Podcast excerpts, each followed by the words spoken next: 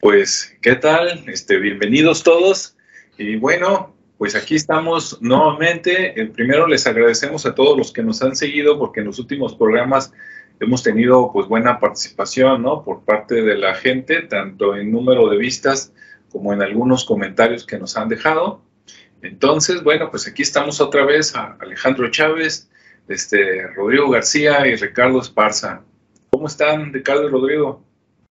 Muy bien, gracias. Muy bien. Bueno, más o menos, pero bien. Muy bien, también, igual. Gracias. La, vida es de, altibajos, no de, no de continuo, así que ah, de todo ha habido en la vida, así que ahí vamos, vamos bien. Eso sí, a veces arriba, a veces abajo, hay más o menos. Sí, eso indica que estás vivo. Eso, sí. Dices, mientras no sea siempre abajo, todo está bien, ¿verdad? Dice, o, todo, o también todo arriba, porque luego nomás bajas poquito y te sientes mal con algo que dices, no, no aguantas nada, ¿verdad? algo así. Ok. Bueno, pues hoy traemos un tema eh, diferente, bueno, todos son diferentes, ¿verdad? Pero ahora vamos a hablar de un poquito de historia, pero muy, muy atrás, y de un lugar que tiene que ver con México, ¿no? Bien, resulta que vamos a hablar del famoso eh, pues será asteroide, meteoro o cometa que cayó hace como unos 66 millones de años este, en lo que hoy es Yucatán y que se supone que acabó con los dinosaurios, ¿no? Por lo menos eso es lo que nos platican, no es lo que vamos a, discutir hoy, a ver si, si, si, es cierto, no es cierto o qué, qué opciones hay. Y bueno, ese, ese asteroide cayó, como decíamos, hace 66 millones de años en lo que hoy se conoce como Chicxulub, espero pronunciarlo más o menos bien, y Chicxulub está más o menos, les voy a compartir pantalla para que se dé una idea a la gente que no nos está viendo. Ahora, esto, digamos que puso en su momento cuando se descubrió pues puso el foco en el mundo de, ah, voltean a ver México, ¿no? Aunque creo que se centraron más en el hecho que en el lugar. Entonces, por eso quiero compartirlo, porque hay mucha gente que nos ve de fuera de México que no tiene idea a veces ni de dónde está México, ¿no? Entonces, vamos, sí, vamos dándole un poquito de contexto. Bueno, aquí estoy con Google Earth. Primero me voy a alejar. Ok, bueno, aquí está el ángulo así medio extraño, pero bueno, aquí está, es donde se junta este, América del Norte con Centroamérica, ¿sí? Aquí está México. Y aquí donde dice Yucatán, pues por ahí está Chicxulub, ¿no? De hecho está relativamente cerca de Mérida, que es la capital. Y bueno, ahí, ahí está. Sí, me voy a acercar más para que aparezca por ahí el nombre. Creo que está por aquí en algún lado. Pero si no brinca rápido, ok, bueno, pues para eso está aquí la lupa, ¿no?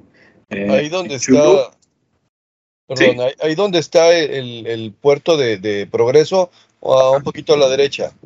Sí, sí, por ahí. Le voy a dar clic aquí nada más para que brinque. Ahí va, mira. Efectivamente, como decía Rodrigo, ahí está, ¿no? Dice centro del cráter. O sea que esta parte que todavía está, digamos, en la tierra, no en el mar, por aquí, bueno, ahorita ya hay ciudad, ¿no? Y es un puerto. Se supone que ahí es el centro, ¿no? El epicentro de donde llegó el cometa y, y rájale, ¿no? Golpeó la tierra y que con eso ocasionó un caos y se supone que eso, bueno, eso dicen que fue este el fin de los dinosaurios. Ahora, este cráter, hasta donde yo pude investigar un poquito, lo descubrieron por allá por 1978, cuando estaban haciendo unos estudios de parte de Pemex este, para buscar petróleo, ¿no?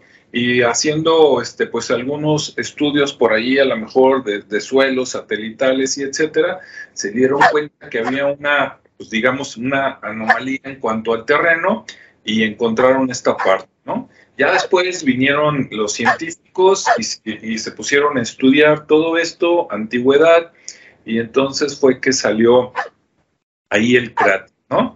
Y bueno, hasta aquí voy a dejar mi primera intervención. Tengo otros comentarios y dudas, pero les voy a pasar el micrófono a mis compañeros Aquí mi única duda nada más es por qué si te acercas, si te alejas en Google Earth, no se ve así como un círculo, se supone que la mitad casi está en el mar y la otra mitad está en la tierra, pero de todas maneras en la tierra este, pues no se ve, aunque se supone que hay tours donde tú llegas allá, rentas y que te llevan a ver el cráter. Pero el, el cráter creo que tiene un diámetro que este, supera los 100 kilómetros, ¿no? Entonces, de repente, aunque estuvieras en el centro, dices, pues aquí estamos en el centro, pues sí, pero ¿qué haces, no? Volteas este, para un lado y para el otro y de todas maneras no te va a alcanzar la vista para ver la orilla, pero yo sí esperaría en los mapas, pues ver así como un semicírculo en algún lado, ¿no? A ver si por ahí hay más información. Bien, pues este, aquí les dejo de compartir y le paso el micrófono este, ¿Cómo ves, Rodrigo? ¿Qué, información nos tienes? Ok, eh, primera cuestión que creo que tengo información diferente. El epicentro está como a 11 kilómetros de la costa, o sea, está en el mar.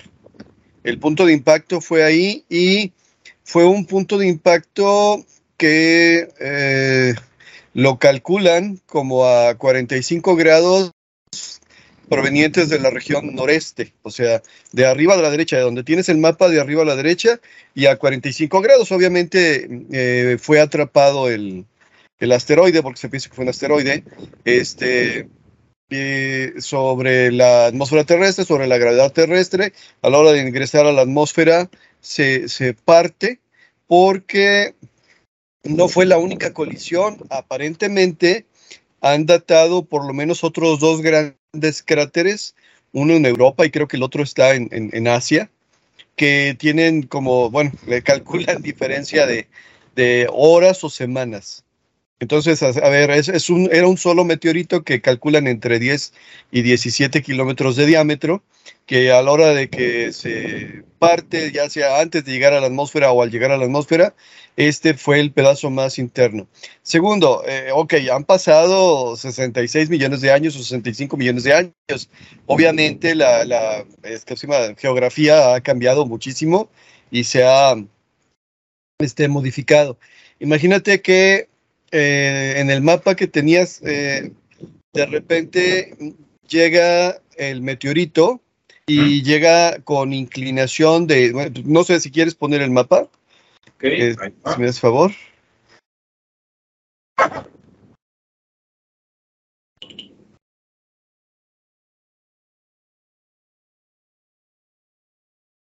Sí, ahí está. Tú me dices si, si me acerco más o me alejo. No, ahí estás bien. Ok, entonces, imagínate que el meteorito llega de la parte de arriba a la derecha, más o menos pues 40, 45 grados por ahí.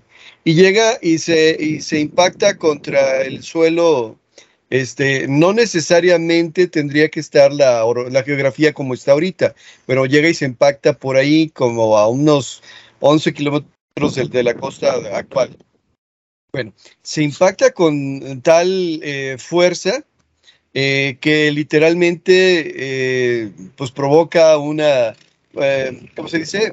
Ah, se, funde, se, se provoca tanta energía cinética que el calor funde y eh, han determinado que el impacto llegó hasta los 30 kilómetros de profundidad, o sea, afectando una buena parte de la primera superficie de la corteza terrestre, que en sus pedazos más altos o más gruesos tiene 70 kilómetros.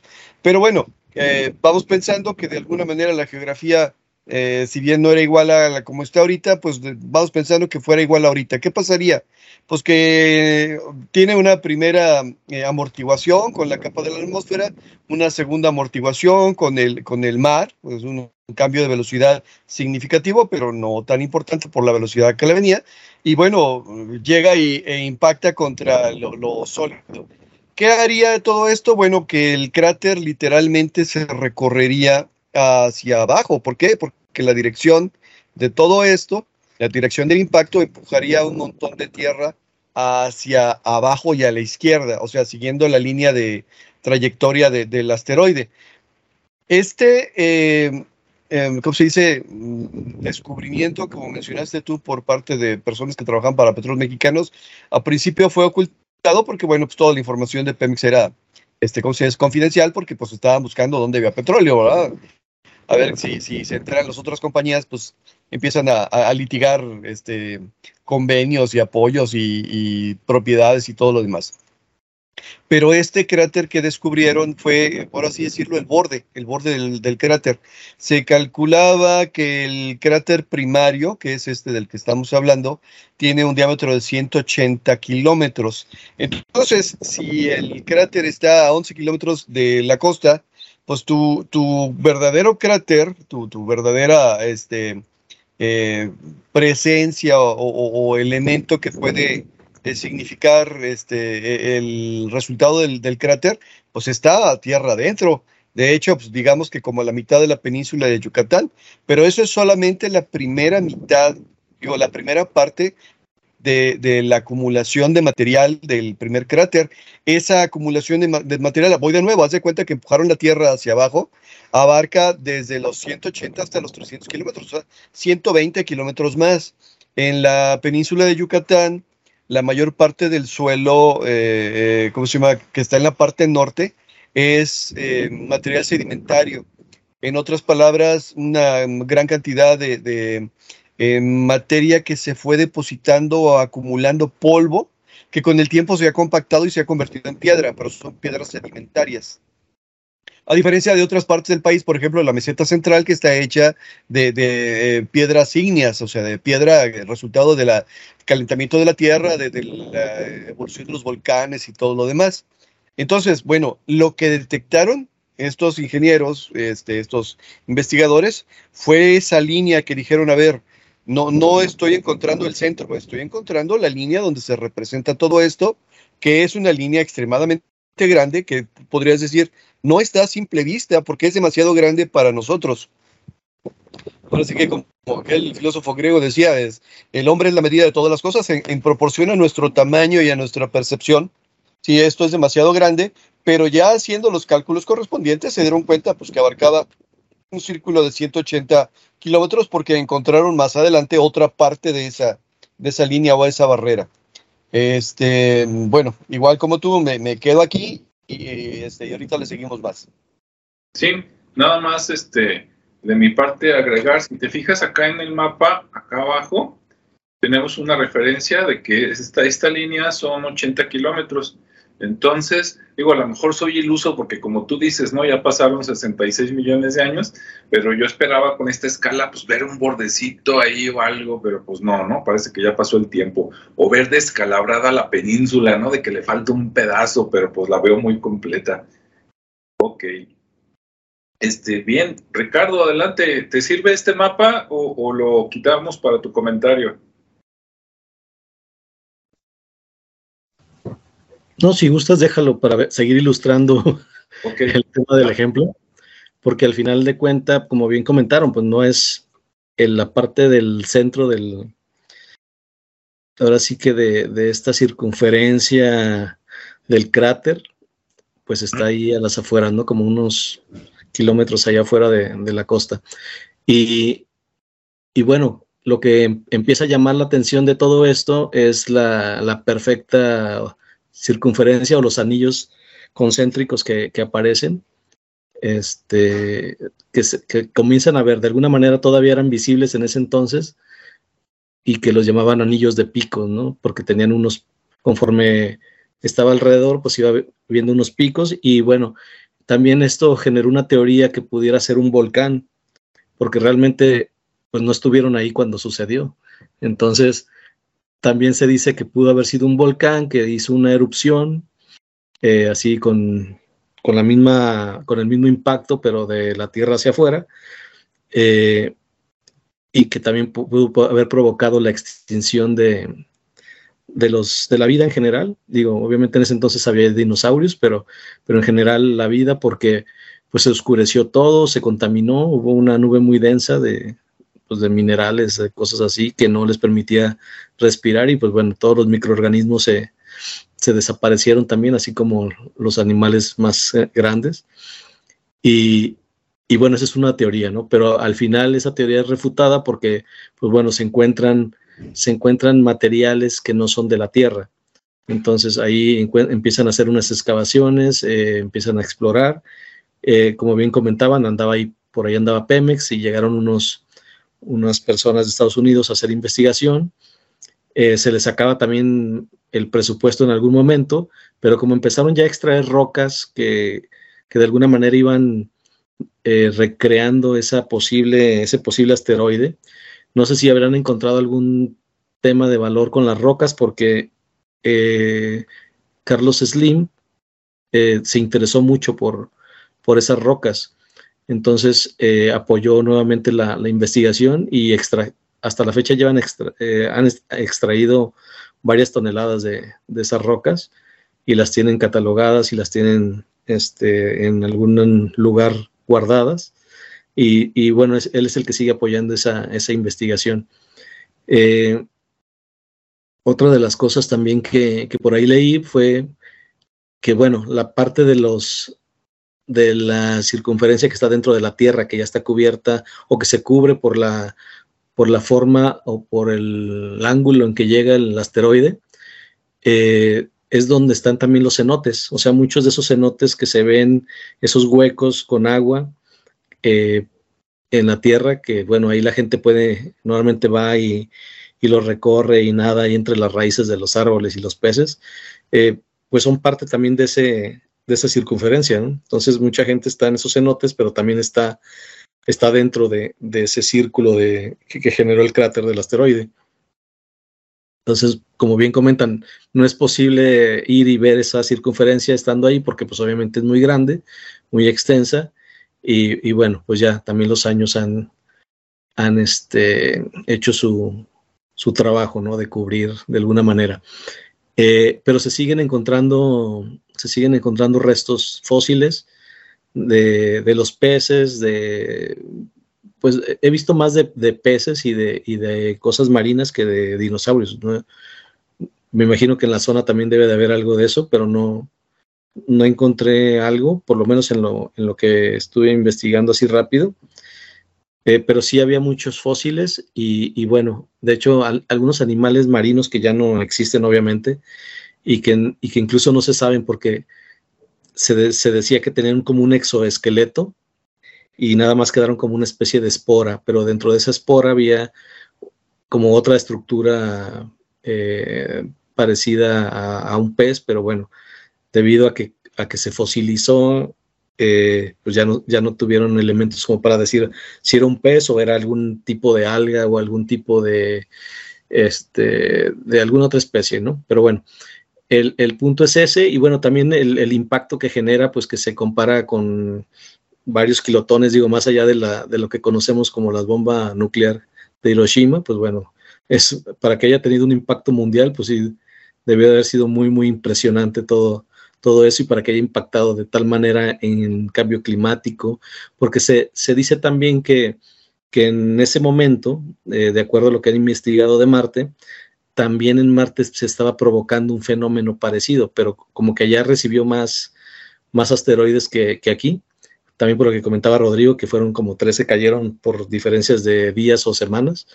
Eh, se dice que Marte, que también tenía una, una, atmósfera muy parecida a la Tierra, gracias a esta lluvia de asteroides de esa dimensión, pues pierde su peculiaridad. Entonces se convierte en el planeta rojo y pues desaparece la, la atmósfera, ¿no? Por lo menos eso, eso creemos los que no hemos ido para allá. Este, pero se dice que, que en aquel entonces existía igual que en la Tierra un, un ambiente, una atmósfera muy parecida con, con vida. Entonces, habrá que ver también en las próximas exploraciones que hagan y, bueno, por el momento creo que es ahí cierro ese comentario para dar paso a una siguiente vuelta. Muy bien, Ricardo, muchas gracias. Muy interesante lo que comentas de, Marte, ¿no? Yo, yo, también creo que allá había vida este, no sé si tan rica o no como la de acá, pero eso que mencionas, ¿no? De que, en este mismo tiempo y a lo mejor por, por las mismas razones pudo haber perdido, digamos, su atmósfera, ¿no? O, la vida en este mismo momento que la Tierra, pues, estuvo a punto de, de, de, pasarle algo, pero por la distancia, afortunadamente, pues, todavía la libramos. Es muy, muy interesante.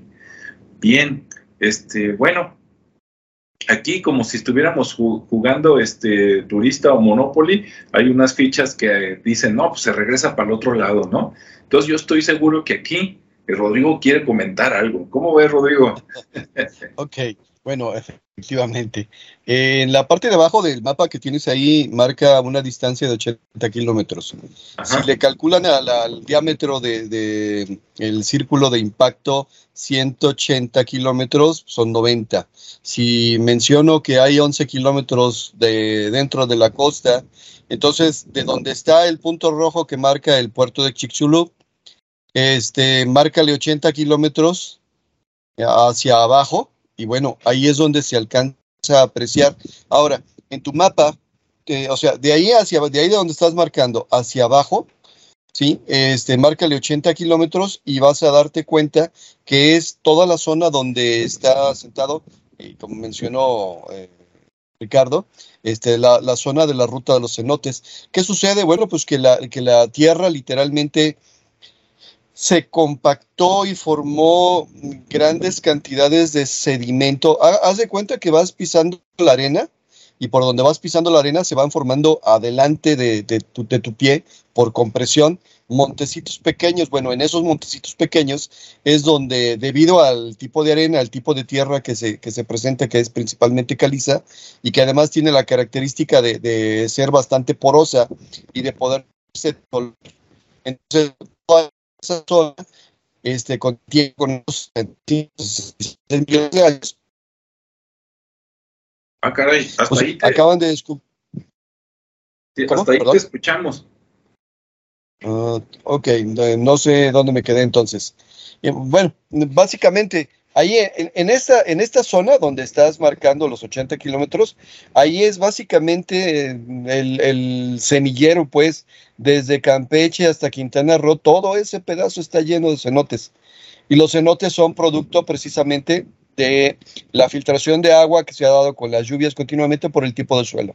Ahora, abundando un poquito en lo que mencionó Ricardo, eh, la energía cinética con la que llegó el meteorito fue tan, tan grande que se han detectado varias evidencias. La primera de ellas, en la presencia de un metal pesado que se llama iridio. El iridio no lo conocemos muy abundantemente en, en la corteza terrestre porque es un metal pesado. De hecho, si hubiera iridio en el planeta Tierra, debería estar cerca del núcleo debido pues precisamente a su peso. Moraleja, este, sí tenemos y conocemos el iridio, pero principalmente proveniente de asteroides o cometas o material eh, celeste que de alguna manera ha caído por aquí. Entonces es un, es un material raro. Resulta que en los registros geológicos de todo el mundo, donde han hecho los estudios para tratar de determinar las eras geológicas, este, al final del periodo Cretácico terciario, que es más o menos estos 65, 66 millones de años, hay una capa de iridio pulverizado significativa. Te diría, es mucho, pues bueno, es mucho comparado con lo que tenemos en, forma natural porque, porque no lo tenemos, pero bueno, es mucho en, proporción. Entonces, bueno, ahí se detecta que eh, hubo una gran cantidad de iridio pulverizado que se esparció por la atmósfera y que fue a dar a todas partes del mundo. La segunda situación es que se han encontrado vitrificaciones minúsculas que normalmente se producen a temperaturas muy altas. Cuando la arena, o sea, cuando el silicio, por ejemplo, se calienta, se convierte en vidrio. Bueno, cuando hay otros tipos de arena, también se, convierten en vidrio y se forman unas esferas pequeñitas, muy pequeñitas, normalmente menores de, un milímetro, debido a ese calentamiento y eh, se han encontrado, pues ahora sí que extensas regiones de esas este, partículas microscópicas de, material vitrificado.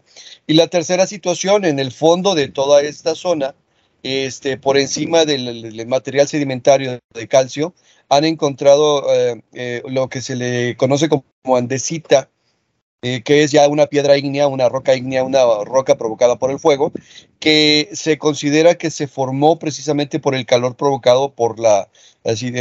Por, por el impacto. En otras palabras, en el fondo de donde se supone que debería estar el impacto, está lleno de roca ígnea que se formó en el momento del calentamiento provocado por el golpe. Ahora, ¿qué sucedió? Bueno, pues que eh, esto pasó en algún lugar, en algún momento, eh, allá hace millones de años, y que la tercera ley de Newton de a toda acción corresponde una reacción, mandó a la atmósfera un montón de material incandescente por la, temperatura con la que se produjo en, el, en el contacto, provocando que este material incandescente eh, se acomodara en la atmósfera y se repartiera tanto por la energía cinética del, impacto como por las eh, fuentes naturales de movimiento en la atmósfera, o sea, por el viento, eh, generando consigo que literalmente lloviera fuego en casi todas las partes del mundo, porque se levantó tierra que se repartió en la atmósfera y muchas de estas venían en, en eh, ¿cómo se? ¿Cómo se dice? En, estado este, de plasma, todavía ardiendo, ¿no? ¿Qué sucede? Pues que, que tienes ahora sí que incendios en todo el planeta. ¿Qué más sucede? Pues que toda esa tierra literalmente este, se queda en la atmósfera por la pulverización y tarda años en bajar es como la contaminación. Si el día de hoy en cualquiera de las grandes ciudades desaparecieran los automóviles, de todos modos tardarían años en bajar todas las partículas de contaminación, plomo y todo lo demás que trae. ¿Por qué? Pues porque tiene su propio, eh, em, ¿cómo se dice?, mecanismo de, amortiguación, de, aterrizaje, por decirlo de alguna manera. Entonces, eh, calculan que la cantidad de tierra este, lanzada a la atmósfera eh, literalmente ocultó al sol y obviamente sin sol las plantas no van a poder sobrevivir y calculan que por lo menos se, aventó un, se aventaron un año sin sol, provocando entre otras cosas que no hubiera evaporación, que no hubiera lluvias, provocando que este, ¿cómo se llama? las plantas no pudieran elaborar este, eh, su proceso de fotosíntesis, su propia alimentación, las plantas se mueren y luego los animales eh, eh, que, plantas, pues se mueren, y luego si no hay animales que comen plantas, tampoco los animales que comen carne, pues van a tener que comer, y total, por ahí se habla de que esta creo que fue la segunda extinción masiva que se conoce. En otras palabras, la caída de un asteroide en el planeta Tierra de tales proporciones es un evento de eh, extinción masiva. Sin embargo, bueno, si hablamos a largo plazo, el resultado de todo esto es pues que nosotros andamos aquí, ¿no? Eh, gracias a que los eh, grandes dinosaurios este, ya no fueron la eh, especie dominante, pues le dio oportunidad a pequeños mamíferos de poder sobrevivir. Ahora, en la zona de, la península de Yucatán, que, que es básicamente tierra sedimentaria, la mayor parte de, de la parte norte de la península de Yucatán es tierra sedimentaria, este, que es donde se, generan los cenotes y toda esta parte. Eh, no nos encontramos propiamente dicho grandes elevaciones, no hay, no hay orografía significativa. Ya es hasta la mitad de la península de Yucatán, entre Campeche, Quintana Roo y Yucatán, hay los límites geográficos que son límites inventados por el hombre. Este, ahí es donde empezamos a ver elevaciones en esta tierra. ¿Por qué elevaciones? Bueno, pues precisamente por la, eh, el empuje de toda la tierra que se provocó en ese momento. Em, también se habla de que esto del asteroide provocó literalmente los mantos petrolíferos de los cuales México dispone o disponía en grandes cantidades. Yo todavía dispone, pero bueno, había más, ¿no? Eh, ¿Qué significa? Bueno, pues que toda la materia orgánica que de alguna manera estaba por ahí, a la hora del impacto se comprimió y se quedó atrapada en, capas y capas de, material sedimentario, eh, provocándose el proceso con el cual, gracias a eso, ahora tenemos petróleo y gasolina y todos los demás del petróleo correspondientes. Este, sí, efectivamente es, es algo difícil de ver. De hecho, este, yo ya pasé por ahí cerca, este, hace no mucho, y digo, no mucho, dos años, tres años, y qué dices, pues aquí no hay nada, nadie dice nada, no hay un museo, no, no. Sin embargo, bueno, pues ¿qué sucede? Pues ¿qué, qué, quieres ver? Pues no sé, el cráter como el cráter que está en Estados Unidos, ahí enorme, pues no, lo que pasa es que esto ya tiene demasiado tiempo. Así es.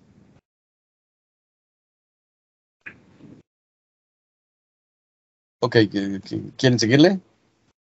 Muy bien. No, pues muy interesante. Yo sabía que con después del comentario de Ricardo dije aquí Rodrigo va a tener algo que acomodar. Bien, voy a voy a, abrir algo, bueno, no abrir. Por aquí tengo otra aplicación, nada más déjenme ver dónde está. Ahí está, ¿no? Este es un, un mapa mental que yo hice este, hace rato, donde puse algunas dudas que ahorita aplican, ¿no? Primero, ¿cuándo pasó? ¿Cuándo cayó? Pues hace como 66 millones de años. Como dijo Rodrigo, tenía más o menos entre 15 y 17 kilómetros de diámetro. Venía a una velocidad de 22 kilómetros por segundo, que se dé una idea a la gente. O sea que venía hecho la duro. ¿Dónde, ¿Dónde, cayó? Pues en lo que, cerca de lo que hoy es Chicxulub, en México. Ahora, ahí me regreso al mapa porque hay un detalle importante. Aunque no era la misma geografía que en estos tiempos, sí era muy similar, por ahí yo vi, pero para que la gente se dé una idea, en aquellos tiempos, aunque ya estaba esta forma más o menos de México, resulta que en aquellos tiempos América del Norte y América del Sur estaban desconectados. O sea que este pedacito por aquí de Costa Rica, Panamá, estaba abajo del mar, ¿no? Un pedazo por aquí. Ya después de ese golpe, cuando pasaron algunos millones de años, este fue donde salió este el pedazo de tierra que hoy conocemos como como este, América Central, ¿no? Por ahí donde está este, e, estas tierras que se conectaron. Así nomás como, como para que la gente se dé una idea, ¿no? De cómo, cómo estaban las, las cosas. Bueno, regreso por acá a las dudas, a los comentarios. Bien, ahora hablando de los dinosaurios, digo, de que murieron, yo por ahí vi en varios videos que decía que mató todos los animales que pesaran más de 25 kilos. Entonces se da una idea este, con esta nube de polvo que mencionaba Rodrigo, que en algunos este, lugares de internet dice que duró entre 3 y 5 años, ¿no? Entonces 3 y 5 años de tener un invierno de casi no ver el sol. Yo, la verdad, yo no sé cómo sobrevivieron las plantas, ¿no? Si por ahí ustedes tienen alguna idea, ahorita me, me, la pasan, porque digo, pues entonces, entonces, ¿qué comían los animales, no? Porque los, obviamente los carnívoros, pues se comen a los herbívoros, pero los herbívoros, ¿qué comieron? ¿No? Si las plantas no les llegaba el sol o, o les llegaba muy, muy allá de vez en cuando, sobre todo en el primer año, pues yo no sé cómo le hicieron, ¿no? Es porque sobrevivieron este, los mamíferos, las aves y los peces. Entonces, este, ¿cómo le hicieron? Bueno, los peces lo veo, creo que a lo mejor es de los que tal vez les, les fue mejor, porque pues obviamente tenemos más agua que, que, tierra, por lo menos en la corteza, y pues esos como quiera la libran, ¿no? Pero los otros, dices, con esa oscuridad, ¿cómo iban a ver a los peces para comérselos? Y los mamíferos, pues qué, comieron peces y aves y las plantas cómo resurgieron, no sé, ¿no? Hay muchas dudas en mi, en mi cabeza. Ahora, después de esto, después de la caída del meteorito, es cuando se da la evolución de las ballenas, los delfines y todos los mamíferos que ahora conocemos. En, los primeros inicios, pues eran animales de cuatro pastas, ¿no? Parecidos a un perro, este, por darnos una idea, obviamente no tan similar, pero parecidos a uno. Y de repente dices, yo siempre me preguntaba, ¿qué hizo a un animal terrestre ir a buscar comida al agua? Ahora que estamos platicando esto, pues tal vez fue por eso, ¿no? Por la caída de este meteorito y de otros que mencionaba Rodrigo que en cuestión de días o semanas cayeron en otros lados, pues a comer lo que había, ¿no? Entonces ese fue el origen de lo que hoy conocemos como los grandes mamíferos, ¿no? Las orcas, las ballenas, los delfines, este, y otros animales que están en el mar, ¿no? La necesidad los hizo tal vez precisamente por, eventos como este convertirse en acuáticos, ¿no? Bueno, pues ahí, ahí dejo este, el comentario y este, pues ahora vamos a ver qué, qué quiere comentar Ricardo. Ricardo, adelante. Sí, claro.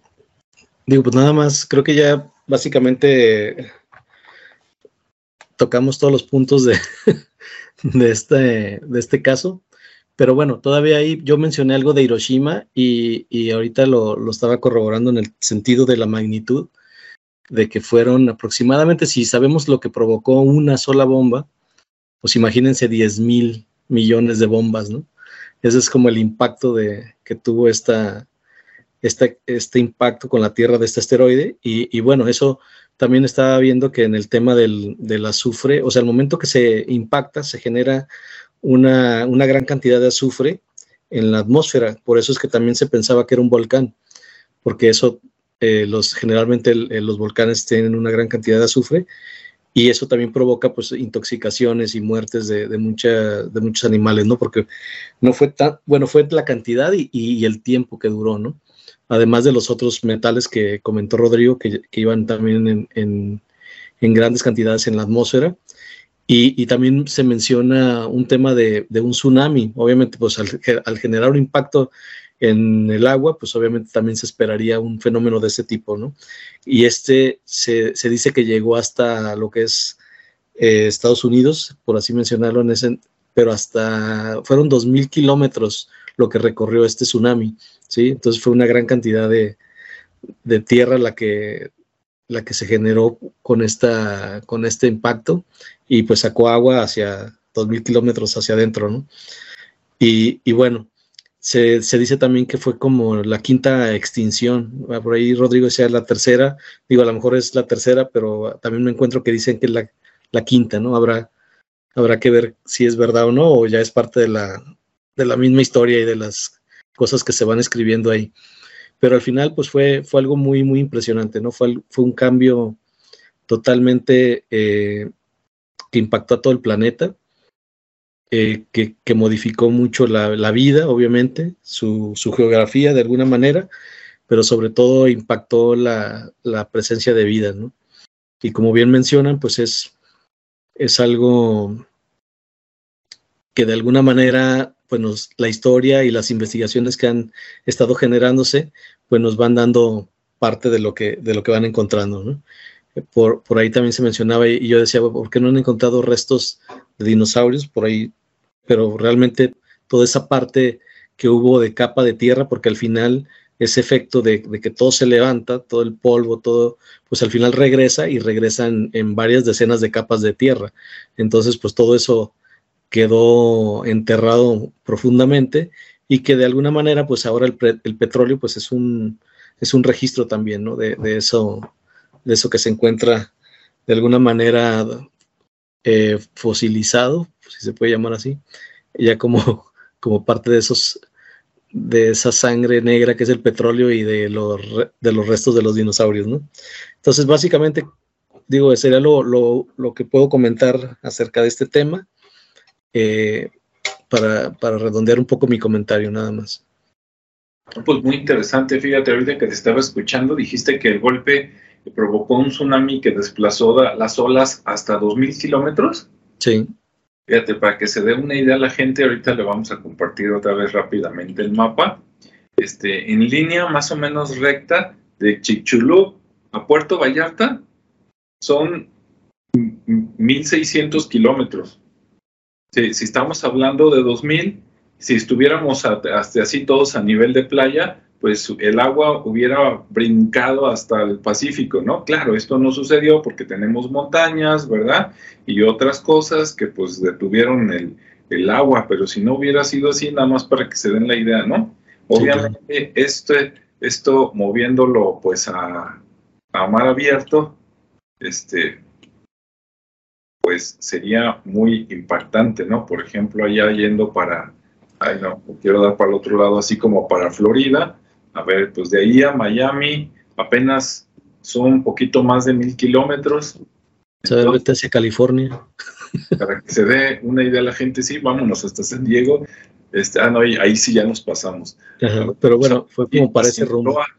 Pues más o menos, mira, así como cerca de Culiacán, algo así. Ajá.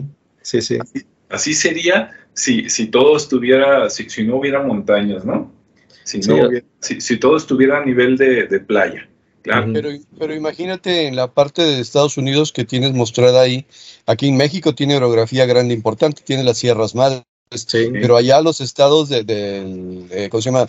El centro y el este de Estados Unidos son planos, igual que la península de Yucatán. Entonces, allá probablemente sí les llegó el, bueno, de hecho llegó a todo el mundo, ¿no? Pero, este, ¿cómo se llama? Los, efectos del tsunami así sí llegan hasta allá.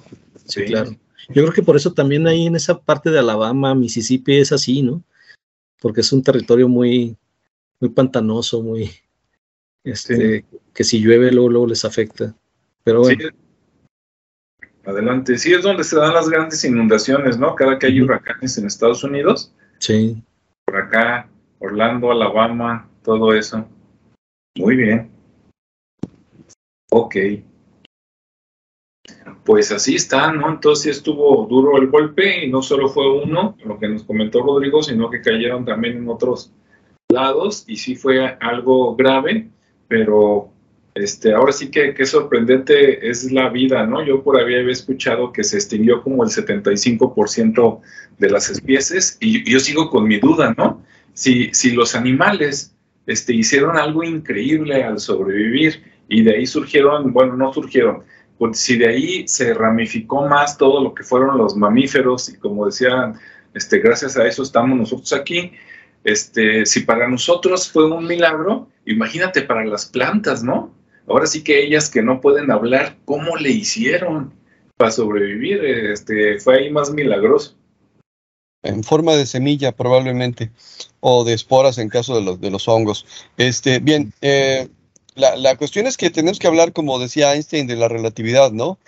Imagínate a una persona eh, que tiene cabello, no como yo, este, y que eh, tiene el cabello lleno de piojos.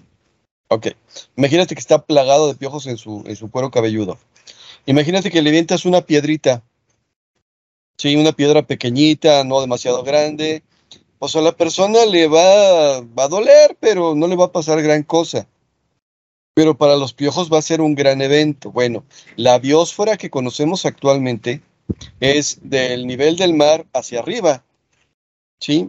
¿Por qué? Bueno, aunque sí cuenta la biosfera oceánica, se considera parte debido a que las condiciones son diferentes. Nuestra biosfera terrestre, por decirlo de alguna manera, abarca desde la, zona del nivel del mar hasta más o menos 6 kilómetros hacia arriba, que es lo que mide la montaña más alta, ¿no? Más o menos. Ok. Eh, el, ¿Cómo se llama? impacto de, este asteroide llegó 30 kilómetros hacia adentro de la corteza terrestre que tenemos considerada, pero la Tierra tiene un diámetro de 12.740 y no sé qué, este kilómetros, moraleja, le alcanzó a tocar la pielecita. Para la Tierra no fue nada.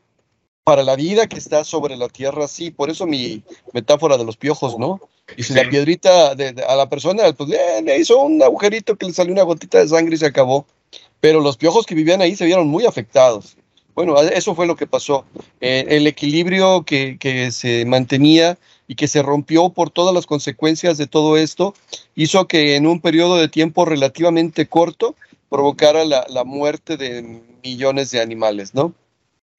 Este, ¿Quién sobrevivió? Pues el que tenía menos necesidad de comida, el que podía encontrar comida por debajo de la tierra, o sea, los pequeños mamíferos como ahora diríamos ratas o topos, pues que ya estaban abajo y que ya encontraban la comida allá abajo, así que no había tanto problema, porque si les cayó más tierra, pues nada más es escarbar un poquito más por aire, ¿no? Pero de más, lo mismo. Y obviamente de zonas donde, es, ¿cómo se llama?, fuera más, más plausible. Vamos de nuevo, toda esta zona se calentó por el impacto, pues a lo mejor aquí la vida no, no fue fácil que se recuperara, pero vete a África, vete a Asia, vete a las islas de Oceanía, pues allá la cosa sí seguía complicada, no había sol, pero no estaba tan caliente, entonces bueno, no hizo que se murieran tantos animales. Así es. Sí, sí, para el tamaño del planeta, pues al planeta no le hizo mucho, pero para los este, virus y bacterias que somos nosotros encimita de, de la corteza, pues sí. Ok. Adelante. Eh, sí, ¿Quieres algún comentario final, Ricardo? Mm,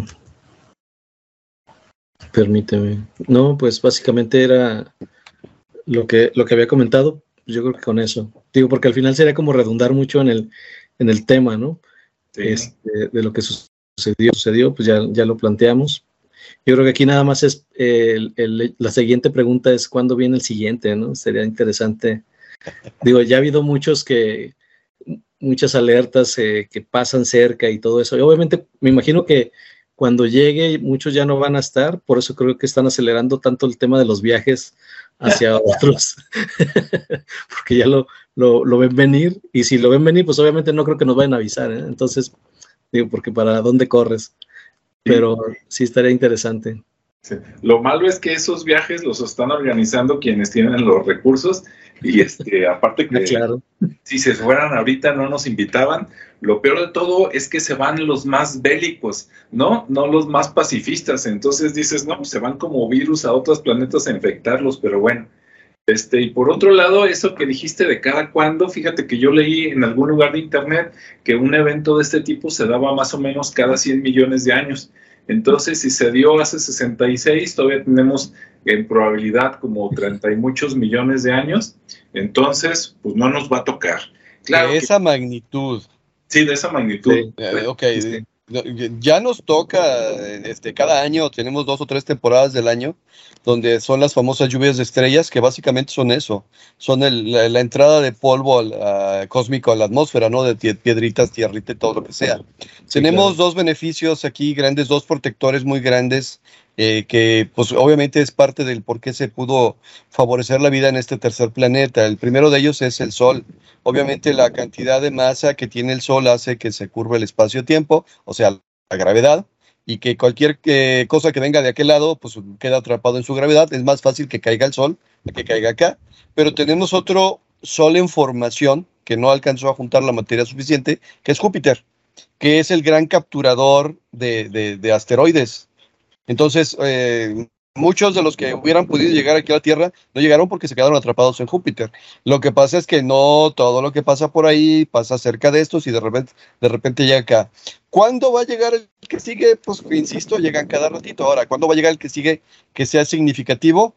Eh, pues si quieren apostamos antes de 10 años. Eso, ya dijo Rodrigo, ya ven, todos le cuentan tiempo a partir de hoy y por ahí en el 2032, si llegan otros, para que vean qué atinado era, aunque ya no va a poder cobrarle la apuesta. Sí. ok, no, tan, grande, pero sí significativo. Ok. Ándale. Y la otra también es para qué se preocupa, ¿no? Capaz que se va, se genera ahí una un tema crítico de estar esperándolo. Yo así tenía una persona que conocía que asustaba a sus hijos con, con el fin del mundo. Entonces, pues por los niños pues estaban todos, todos los días asustados y pues nunca les tocó. y, iban de campamento y voltean al cielo, miren qué bonito, y hay, un asteroide. O sea, así es como, como arruinarle la infancia a un niño, está bien. Exacto.